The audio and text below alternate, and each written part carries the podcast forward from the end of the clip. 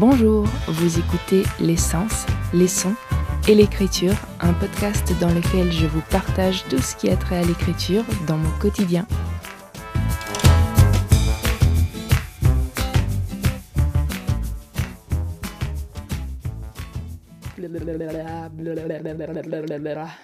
Alors on est jeudi 8 octobre et, et je suis toujours chez moi. Je regarde autour de moi, il y a tous mes livres, enfin pas tous, il y a une bibliothèque dans ma chambre, mais il y en a aussi une, très grande en bas.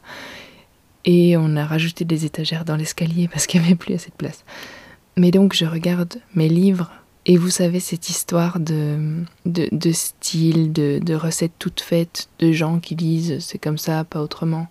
Et, puis moi qui essaye de trouver le style de ce livre en particulier que, qui, qui, qui est là, qui va rester un bon moment si je l'écris pas. Je regarde autour de moi et je m'arrête sur chaque livre en me remémorant euh, si je l'ai lu, euh, comment c'était, de quoi ça parlait, comment c'était écrit. Et vous savez quoi? Il y en a pas un qui ressemble à l'autre. J'ai lu ces livres avant de connaître euh, toutes ces méthodes, toutes ces structures, tous ces trucs qu'on enseigne dans les écoles américaines, tous ces trucs venus du cinéma. Et j'ai pas l'impression que la moitié, voire les trois quarts, sont issus de, de ces structures. Il y a de tout, et chaque livre me dit fais comme tu veux, fais ce dont a besoin l'histoire, pas le lecteur. Fais ce que tu dois faire pour dire ce que tu veux dire. Et on en revient à l'instinct de l'écrivain, et je trouve pas ça présomptueux.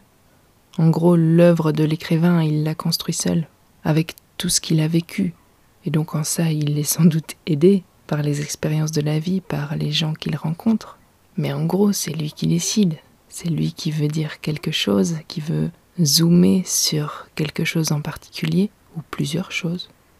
Et c'est lui qui cherche le moyen de mettre tout ça en place pour que ça fasse une histoire, pour que ça fasse quelque chose à raconter, pour que le lecteur soit emballé, pour que l'histoire puisse être lue tout simplement. J'arrête de radoter. Je sors de ma douche et soudain, j'ai une idée, de celle qui foudroie. Un, un truc assez puissant, une histoire qui se passerait ici, chez moi, et en fait, ça fait un moment que je pense à une histoire qui se passerait ici. Une histoire un peu doudou, une ambiance fantastique avec peut-être des enfants ou des adolescents. Et la forêt. Ça c'est sûr, ce sera, ça se passera en grande partie dans la forêt. Et donc en sortant de ma douche, là, j'ai trouvé l'élément principal, l'élément central de l'histoire. Et je sais que c'est un roman que je vais écrire. Je crois que c'est depuis mars que je pense à cette histoire. Mais c'est même pas en arrière-plan, c'est très très. C'est très très loin. Juste avant le confinement, en mars dernier, j'étais revenue chez moi et, euh, et je crois que c'était un mélange entre ce, ce retour et ces promenades en forêt et le podcast d'Élodie Lorette et son, son chronophage qu'elle était euh, en train d'écrire à ce moment-là. Je crois que c'est un, mix de ces deux ambiances-là qui m'a fait euh, petit à petit avancer vers cette histoire. Je sais pas, je sais pas où ça va me mener et c'est pas du tout pour tout de suite, mais en tout cas c'est là quelque part, je vais noter tout ça, puis voilà, je vous en reparle si ça devient quelque chose de concret. On est dimanche 11 octobre. Je suis rentrée à Mons hier. Dans mon journal, j'ai écrit de longs paragraphes et je voulais partager ici les derniers mots écrits. Je ne veux pas me presser. Je ne veux pas me torturer pour des conneries, pour des algorithmes. Ce n'est pas la réalité. Ce n'est pas la vie. Ça ne peut pas être ma vie. Il y a une pensée qui me trotte dans la tête depuis quelque temps. Les gens n'écoutent rien. Ils ont une idée de vous en tête et peu importe ce que vous pourrez dire, ils auront l'impression que vous dites ce qu'ils pensent que vous pourriez dire selon l'idée qu'ils se font de vous. C'est dramatique. Quand j'étais à l'école déjà, mes instits puis mes profs insistaient fréquemment sur la nécessité de lire et relire plusieurs fois l'énoncé des questions avant d'y répondre. Beaucoup d'élèves avaient de mauvaises notes, non pas parce qu'ils ne comprenaient pas l'énoncé, mais parce qu'ils ne lisaient pas. Aujourd'hui, c'est mille fois pire.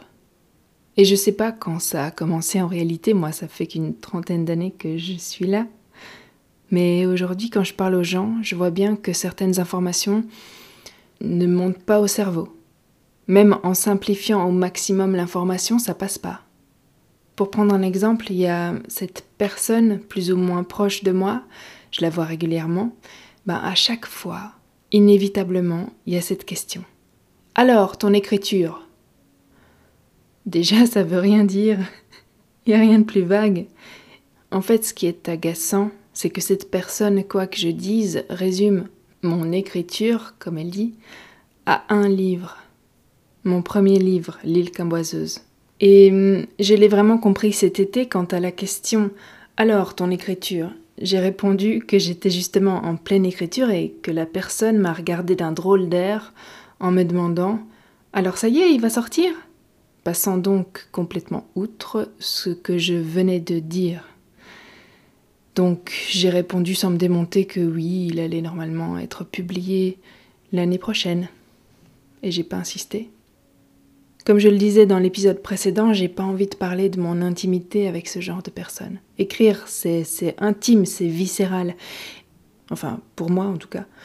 Et il y a peu de gens en fait avec qui j'ai envie de partager ça. En fait, ce côté secret dont je parlais l'autre jour, il se renforce à chaque discussion de ce genre.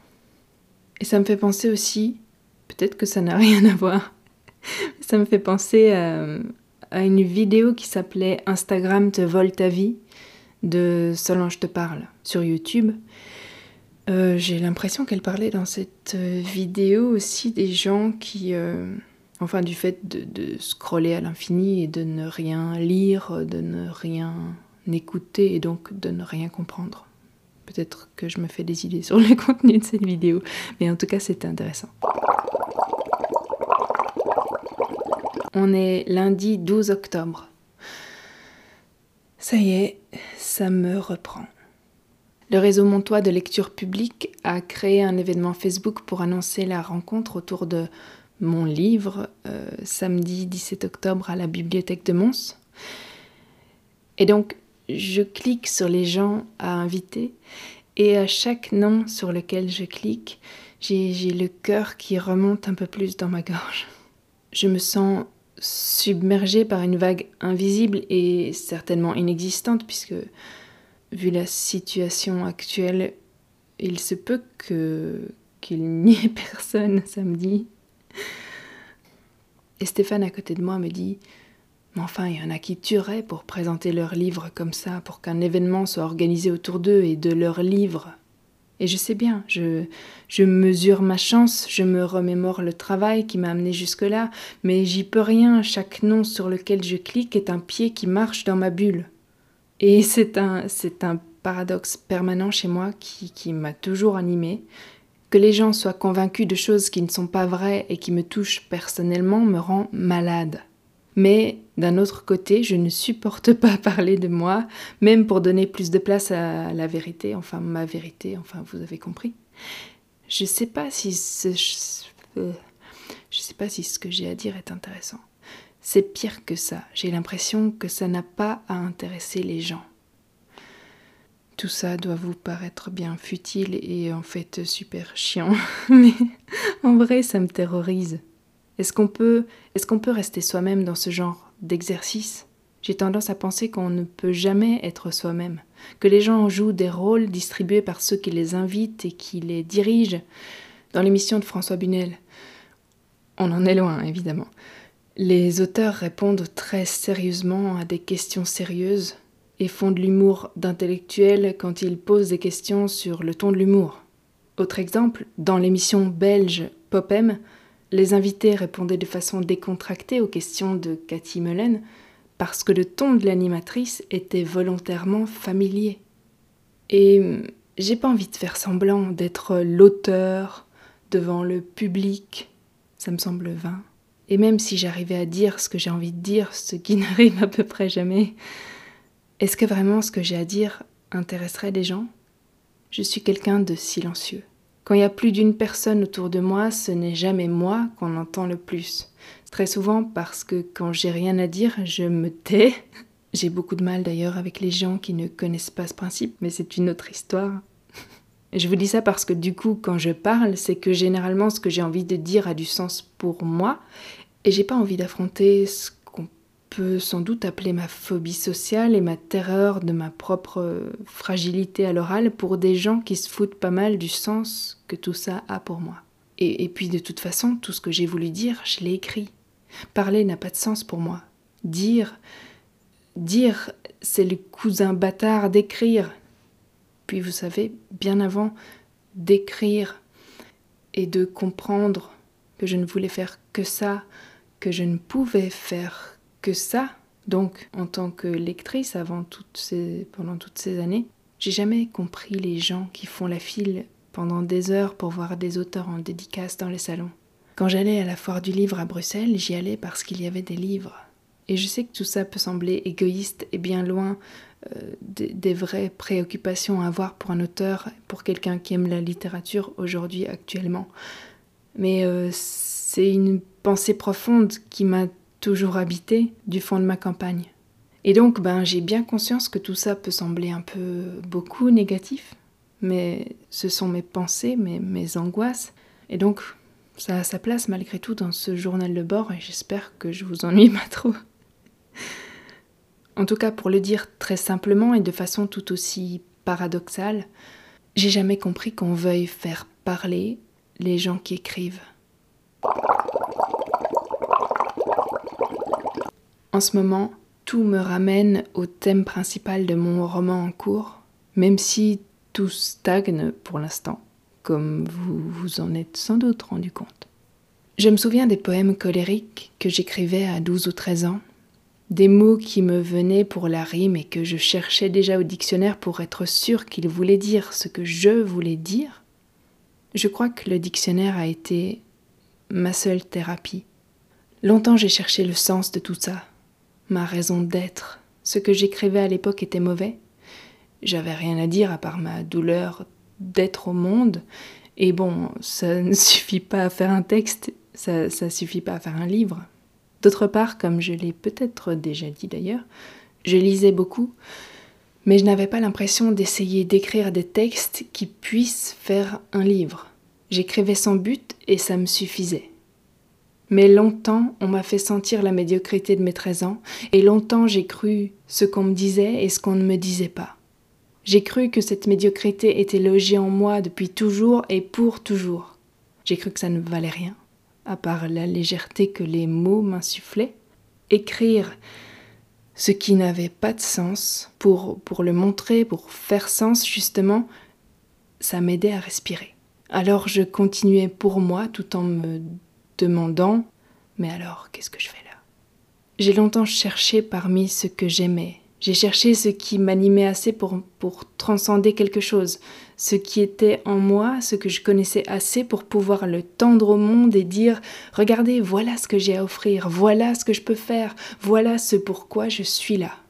Longtemps, j'ai cherché en dehors de l'écriture, en tournant en rond comme une, comme une vache qui tournerait autour de ses quatre estomacs sans comprendre où ruminer l'herbe qu'elle ingurgite. Un jour, j'ai même tenté de me convaincre qu'il fallait que j'aille à New York pour postuler un job qui n'existait pas et refondre totalement la base de données sur les spectacles de Broadway et d'ailleurs.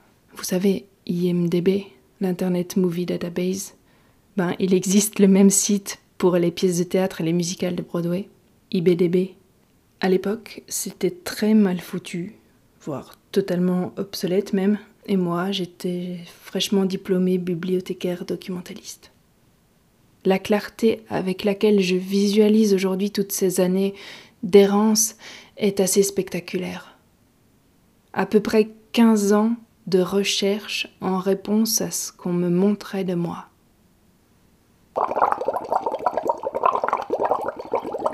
On est mercredi 14 octobre, donc ça y est, on est en pleine semaine de la fureur de lire. Hier, j'ai enregistré mon épisode de poésie consacré à Karl Norak, qui est le poète national de Belgique depuis janvier. Je ne sais pas s'il existe un équivalent dans d'autres pays. Ici, le poète national est nommé tous les deux ans. On alterne entre un écrivain flamand et un écrivain wallon, euh, jusqu'ici en tout cas, pour que les langues nationales soient représentées, bien qu'on ait trois langues nationales, le français, le néerlandais et l'allemand, et euh, ben, la communauté germanophone doit se sentir exclue comme d'habitude.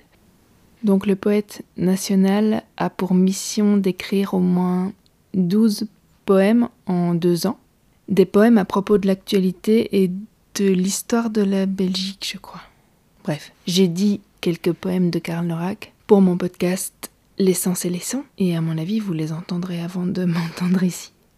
Et puis aujourd'hui, j'ai plein de choses à faire, et en priorité, il faut que je prépare la soirée de demain.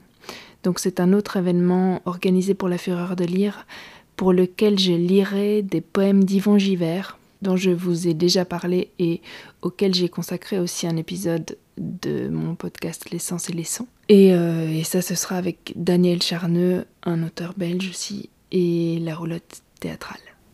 Et je voulais vous en parler parce que ben, ça fait partie de mon quotidien dans l'écriture aussi, c'est très lié. Mais aussi parce que lire Yvon Givert me donne à chaque fois envie d'écrire. Je jette quelques mots dans mon carnet, mais je me rends bien compte que j'ai pas la concentration que j'avais encore l'année dernière. Mes poèmes sont tous inachevés ces temps-ci. Oui, parce que j'écris aussi de la poésie, mais c'est quelque chose que, je fais sans y penser et je sais même pas si j'en ai déjà parlé ici. J'imagine que ça semble évident puisque je parle sans cesse de poésie. Et pourtant, ça ne l'est pas. Puisque, et ça je crois que je l'ai déjà dit, je ne lisais pas de poésie avant d'écrire tout un roman sous la forme d'un long poème. Alors, on est vendredi 16 octobre. Trop, trop de choses. J'ai l'esprit complètement bourré. je, n'ai, j'ai rien pris le temps de noter et, et tout se bouscule. Je suis partie de chez moi début octobre en oubliant mon nouveau boulet de journal, ce qui fait qu'il n'est toujours pas préparé et que le mois d'octobre est déjà passé de moitié sans que j'ai rien anticipé. Euh, donc je me sens, je me sens débordée. Je sens le débordement de, pensées, d'événements, de choses dont je voudrais me souvenir. Ah. Et puis je vois tout ce chemin parcouru depuis mars dernier, depuis, depuis décembre 2019, depuis un an en fait. Le travail avec Maelstrom, ça fait pile un an pour ma nouvelle Au fond un jardinet étouffé. Et puis je voulais aussi vous parler d'hier, donc de la soirée autour d'Yvon Givert et de son dernier recueil posthume. J'ai pris sur moi. J'ai lu des poèmes avec Annie et Roland de la roulotte théâtrale, j'ai pris sur moi pour faire partir mon stress. Euh, j'ai libéré mes ondes d'anxiété. C'est comme si je leur avais ouvert la porte doucement après la première lecture. Pas tout de suite, mais, mais quand même, je, je ne tenais pas vraiment en place. Mais j'avais pas ce besoin urgent d'air, de courir, de, de vide que je ressens habituellement. Euh, et quand je me suis assise, quand Daniel Charneux a commencé son exposé, il y avait mon trac et le rouge à mes joues, dû à la chaleur que mon masque avait retenu là sur mon visage, et puis dû aussi un peu à ma fébrilité de devoir dire tout des mots pour que d'autres les entendent dans le silence. J'aime pas qu'on me regarde. J'aime pas qu'on m'écoute. Mais les poèmes d'Yvon Givert sont courts, et puis je peux regarder ma feuille, Roland disait chaque mot très lentement. Ça m'a surprise au début, j'ai pas l'impression qu'il soit si lent d'habitude. Et puis j'ai toujours le souvenir d'Annie qui court devant le texte, qui est toujours rapide, comme si elle voulait déjà que tout soit fini. Et le fait que Roland dise chaque texte si lentement m'a fait prendre conscience de mon propre rythme. En tout cas, j'y ai porté attention parce que je sais que j'aurais eu tendance à expédier les poèmes sans m'en rendre compte, à cause de, l'urgence et à cause de mes joues brûlantes qui me hurlaient de m'asseoir dès que je me levais pour parler. Ça s'est bien passé. Il y a eu cette appréhension, mais ça s'est bien passé. J'ai dit sans encombre ce que je devais dire. J'ai buté sur un petit mot, un truc presque imperceptible. J'ai fait du mieux que j'ai pu. J'aurais pu mieux faire, mais ça s'est bien passé. Et puis bientôt, on sera déjà demain. J'aurais pas eu le temps de stresser beaucoup pour cette fameuse première interview dont je vous rabâche les oreilles. Et, euh, et c'est tant mieux. Bon, je vous laisse ici. Je reviendrai de toute façon vous dire euh, dans un prochain épisode comment ça se sera passé. Et aujourd'hui, ce soir, je le prends positivement. Je me dis de toute façon, euh, je j'y couperai pas, je vais y aller. et, et je serai moi-même parce que je sais pas faire autrement. Et je me dis que si j'y vais le cœur léger, ça ne peut que bien se passer. Non? J'espère. Donc comme d'habitude, je vous souhaite une bonne journée, une bonne soirée et une bonne nuit.